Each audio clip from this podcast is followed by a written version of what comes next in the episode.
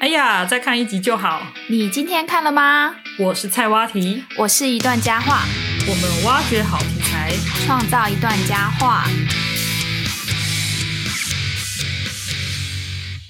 皆さんおかえり。 OK 哩，欢迎大家回来我们的频道。一段佳话，我们前面两讲了两部老片，等一下，等一下，哪有老啊？蛮老 的吧？我们现在终于要来讲一部新片了，怎样的芯片？ 一部已经完结的新 片。等一下，我以为你要讲的是一部破纪录的芯片呢，好啦好啦好啦，一部破纪录又夯又新，《就是之前爆红的《鬼灭之刃》，鬼灭之刃》有什么好讲的，对不对？对啊，大家都知道啊。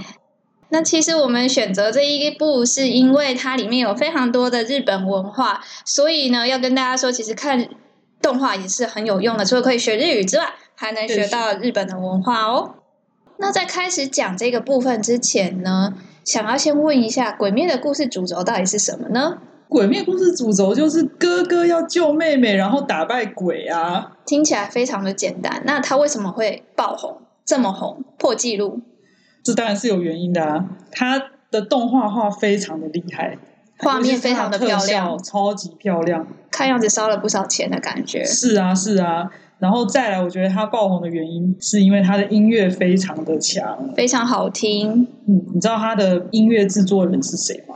音乐制作人那个字我不会念，哦，应该是那个维普游记吧，维普游记，很有名的音乐制作韦玉人贵，你知道吗？啊，我有知道声优这这个我就知道了。是啊，对，那他还有他他其实还做了蛮多音乐的，应该都是大家耳熟能详的，像 E《对紫巴撒翼》、嗯，还有钢像钢钢弹、嗯魔法少女小圆等等。嗯，然后我自己呢也很推有一部动画叫做《五黑美》，它有一个插曲叫《It's Only the Fairy Tale》，也超级是好微普游听。记做。那我也想要推一个团体，也是那个微普游记当制作人叫卡拉菲娜，可惜的是这个三人的女子团体歌唱团体呢已经解散了，你说卡拉菲娜，她对那首歌名叫什么？叫《光的旋律》中文的话，哦嗯。是哦，对啊，我们再放在脸书上面，让大家可以听听看，两首歌都非常好听哦。所以像你刚刚讲说它剧情那么简单，为什么会爆红？我觉得它里面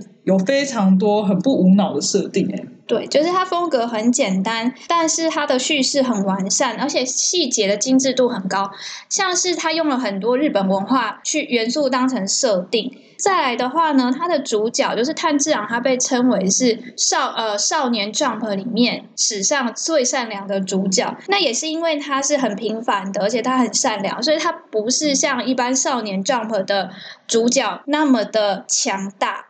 可是，一般少年 Jump 的主角应该也都很善良，不是吗？那他的跟一般少年主角的不同在哪里呢因为？他的一开始，其实他的善良已经有一点接近呃软弱了。然后呢，他在就是变强的过程中，修炼的过程中，他有一个很重要的目的，是为了拯救他的妹妹，以及他其实会想要拯救他周遭的遇到的很多的人。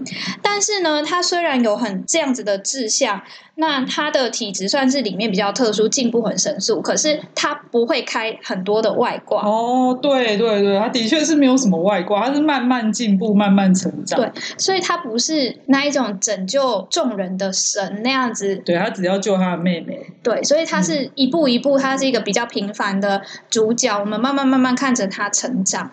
除此之外啊，我觉得炭治郎他的角色性格非常分明，他嗯不会有什么特别的洗白啊，或是反转。然后那个善恶的正也很分明，像我上我们上上一集讲到通灵王，就是有一点不分明这样子。啊，就是对，会有洗白的情况发生。然后主线情节，像呃，一般我们前两部在讲都不是非常的明确你，说猎人到最后的主无限线到底观是什么？没有主线。对可是呢，他就有点反转以前的大世界观格局，嗯他现在就走一个非常鲜明的主线，他就是一个 BOSS，然嗯后主角一路闯关，打倒最终的 BOSS。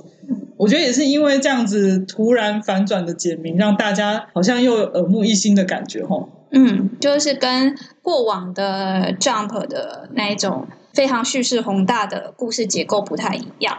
也就是说呢，它采作者他架构出来的这个故事呢是比较小而美的，它有一个很完整的奇特的世界观，包括有很完整的武斗系统啊、刀法系统啊、剑士的阶级啊，那。他的人物性格跟遭遇却没有那么多的旁枝跟主线，他会营造很多很动人的故事，但是呢，他不会无限的去扩张。小而美的概念，对小而美的概念，因为一般少年漫画最常见的，它可能会过度聚焦在主角群个人的成长哦，还上会面。聚焦很多侧面的角色，对对对对对，所以它篇幅就会非常的发散，或者是变得太大、太太庞大了。但《鬼灭之像刃》 《火里影面忍没者》有常常会有很多分支角色的故事，对，这样是有优点，也是，但是另外一部分就是可能会有一些缺点。那《鬼灭之刃》的话，它是舍弃这个地方，它就直接非常集中，然后专注在细节某些细节的精致度，但它不求多。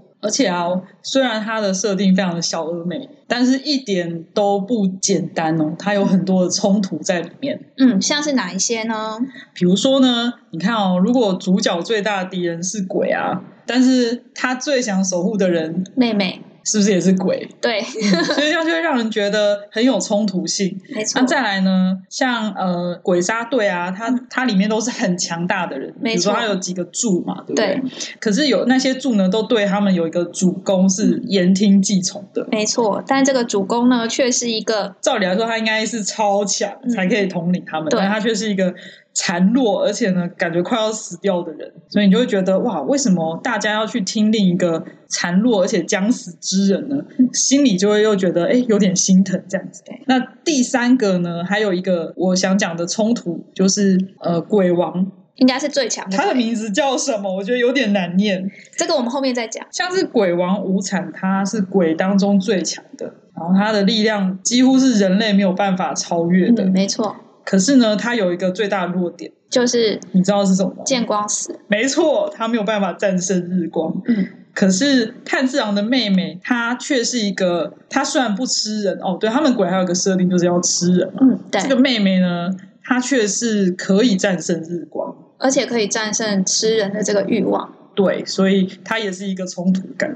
那再来有些旁边的呃周边的角色，周边的角色，比如说有一个肌肉男，又是一只猪，戴着一个猪的头套的一只猪，他长相看起来应该是要非常粗糙，然后非常丑陋的，也不是丑陋，就是比较粗犷粗犷，对，嗯粗犷的因大为叔，他是肌肉男嘛，对，但是没想到没想到他头套拿下来，居然是个美男子，比女生还漂亮，真的，那这也是一个冲突点。是再来就是像善意啊，他表面上是一个很非常懦弱的的人，人嗯，而且他常常就是超会看爱到哭的，看到什么鬼啊或者什么就赶快逃就走，吓哭了，对，对，但是他只要呃睡着了一，睡着他就会变得超级强，而且他可以一击必杀敌人。就是只会一招，但是很强，嗯，然后里面还有一个角色啊，是他的哥哥。嗯那他哥哥呢，就比他还要强。可是呢，他哥哥却不会一直善意会的那一招，所以我觉得这也是有点哦有一点冲冲突感。突。对对对，除了这样子从角色跟故事性营造的冲突感之外呢，它的设定，作者的设定也其实非常运用了非常多丰富的元素，像是鬼跟鬼杀队，其实它背后都有代表一些日本的文化文化在后面。再来呢，它也引用了很多像是。他的眼睛啊，有非常多不一样的画法，所以可以让他的角色识别度提高。再来，每一个角色他们身上穿的东西、用的东西呢，也是让他们可以有类型符号，让读者很容易就是去认得这一些角色，像是每一个人都有穿不一样的那个披风、与羽织，那还有面具这一些的，这也造成了很大的 cosplay 风潮诶、欸。让大家很容易就是可以 cosplay 啊。嗯嗯，嗯，那因为《鬼灭之刃》它用了非常多日本文化跟日本历史当做背景，所以也引发了粉丝们的一些去研究的风潮。首先呢，大家都很关注日呃日本的大正时代，就是作者好像把《鬼灭之刃》的故事背景设在这哦个时代。大正元年嘛，好，那我问你哦，你知道大正元年？你刚刚讲了，那它在到底在哪一年？你说哪跟谁比？没有，就是西元几年，你知道吗？谁会知道啊？我跟你说，大正元年呢，很有一个很好记的方式，就是它等于民国元年，哦，是哦，一没九错一一年，一九一二啦。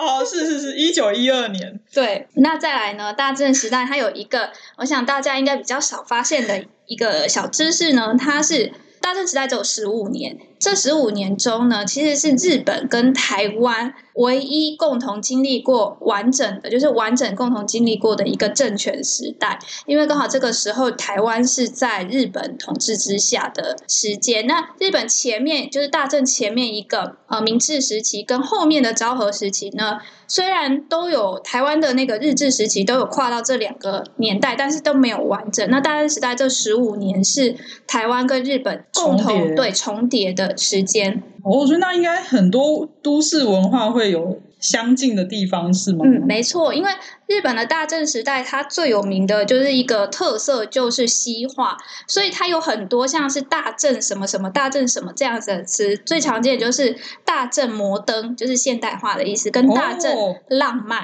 哦跟大正民主。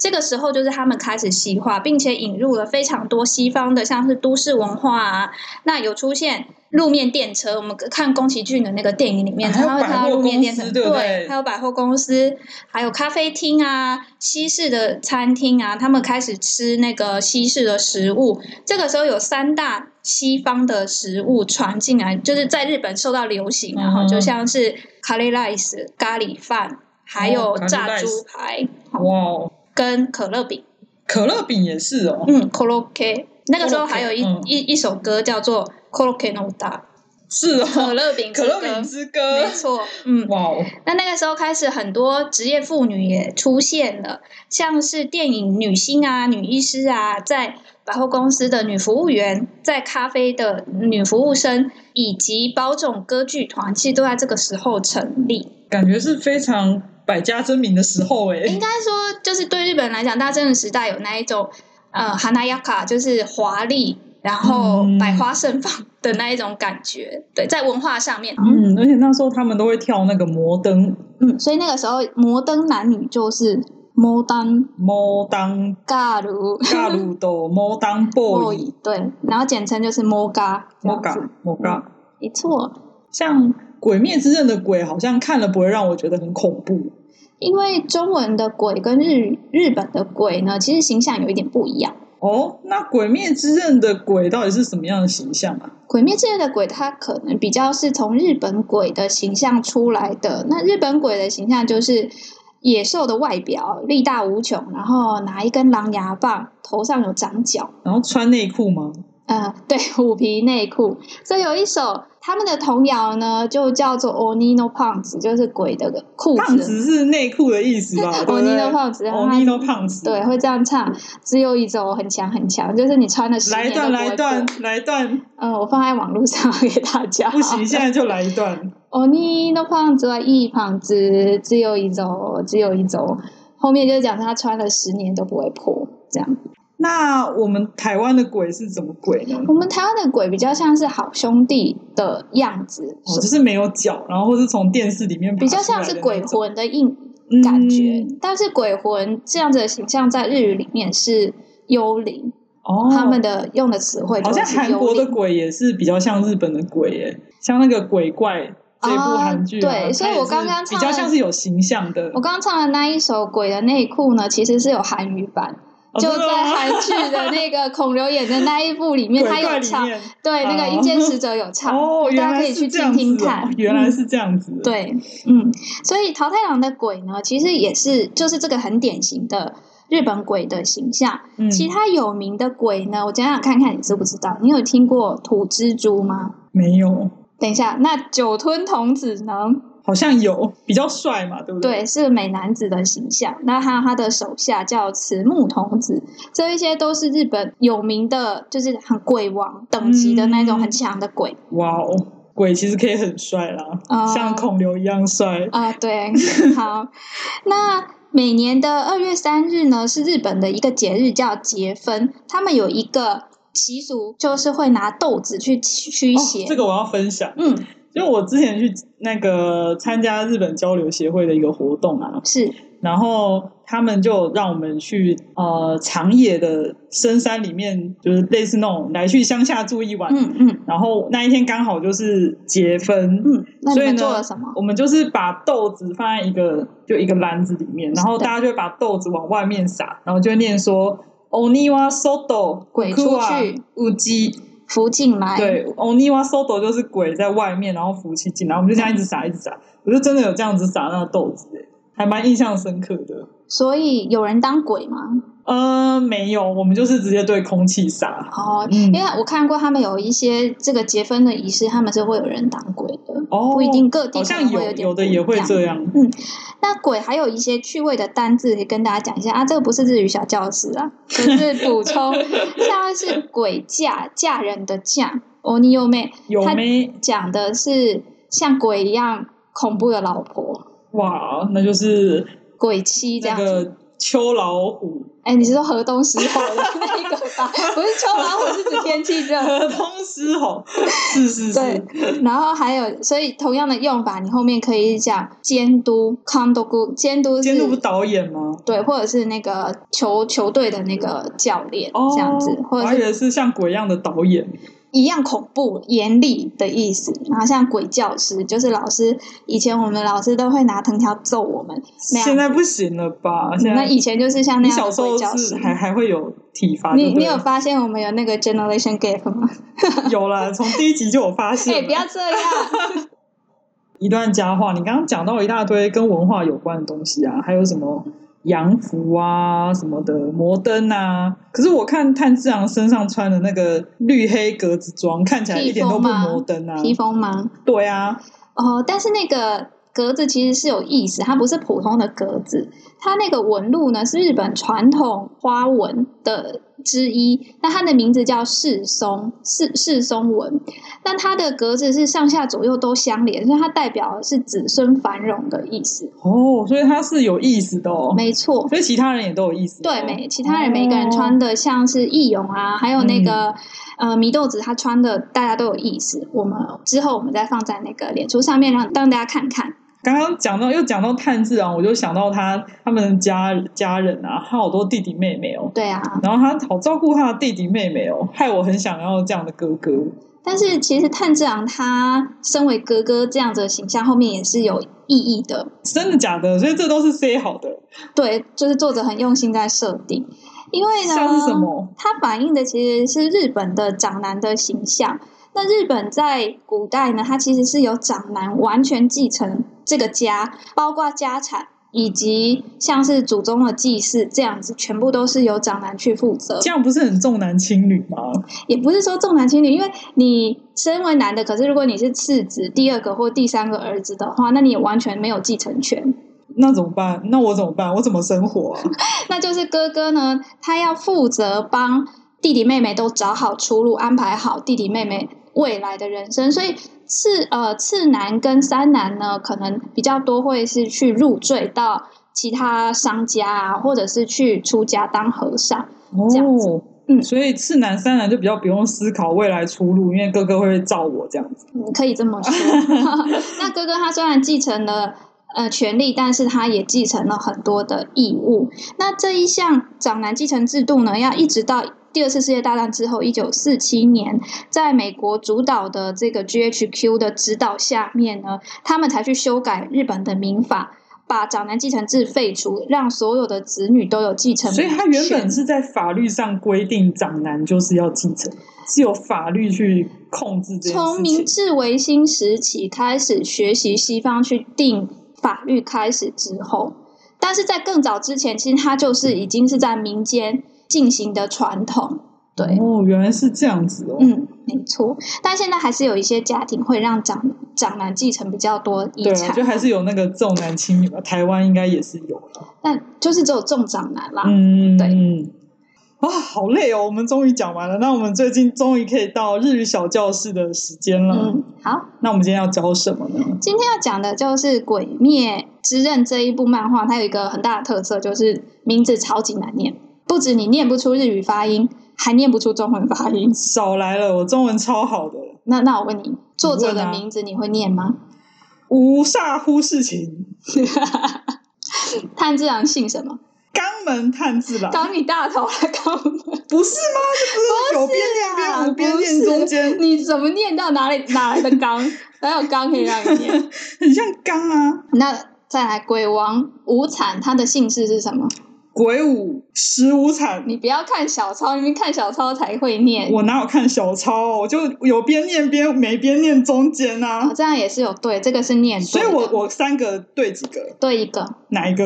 十，哈，真假的？嗯，那那那那好，那你说他那个作者叫什么名字？他是无卡七一阿卡卡呼事情，对。好难念哦。这个字呢，它原本日语的发音是 toge，那它 toge，是嗯是指穿越山脉或山脊的道路，比较常用在地名上面，哦，所以他诶，他的汉字很好背，山上下对山上下，但是音很难记。穿越山脉跟山脊，那接下来我要郑 重的，肛门探子哦不郎是是造，它那个字是主，就是造对造炉灶的灶，哦炉它灶是同一个字，是不是？哦对中文里面它是造这个字的异体字哦，啊，它日文怎么念？卡玛多。卡玛多所以说，他就是探长他们家才会跟火神有关系，哦，嗯原来是名字里面就包含了它它的生含义生平，对对，好，那最后一个，你念对那个鬼舞十五彩，那那个十是什么意思？，我猜一下，我猜一下，那个十应该是十拿九稳的意思不是， 不然是什么意思？它是十字路口的意思。十字路口，嗯，它发音叫直击，嗯，直十击字十字路口，十字路口，对，不公平啦！这些字都日本人创的啊，我不知道，应该也是很正常吧？嗯，是没错，没关系啦，因为这个日本和字汉字很多，其实并不是我们中文原本就有的字，不用，所以不知道也不用气馁。重点是呢，《鬼灭之刃》它里面很多名字，日本人他们也不会发音，像是像什么？伊之助的姓，对我们来讲很很容易念啊，就是嘴巴的嘴。嘴平，但是嘴嘴平这个字呢，其实是很难，对日本人来讲很难的汉字。还有蛇柱的那个小巴内的巴，芭蕉的芭，风柱那个十米的米，还有岩柱那不杯是米米，豆啊子的米吗？两个字不一样。哦，是哦，那岩柱石呃悲鸣语岛屿的那个屿，对他们来讲，对日本人来讲，其实都是很难的汉字，所以他们也念不出来。所以感觉大家的汉字还是比他们强哦。但我也不会念日语 的汉字，就是汉字发音也念不出来、啊对啊大家都不一样。对，嗯，嗯，好，那为什么为什么要用这么难念的名字？有人在研究，就是说《鬼灭》的角色，他姓氏很多是日本的地名啊，或者是寺庙名，而且因为作者设定在大正时代，那个时候日本使用的汉字数量比现在还要多很多，难度就是呃难用的汉字比较难的汉字也比现在多很多，所以可以反映出来这个作品它设定的时代吧。还是因为这样看起来比较酷？嗯，对了，就是有点中二病。 好的，那我们今天的节目就到这边告一段落啦。那请大家呢要记得帮我们的脸书粉砖，还有 YouTube 订阅、按赞跟分享哦。那我们就下次见，拜拜拜拜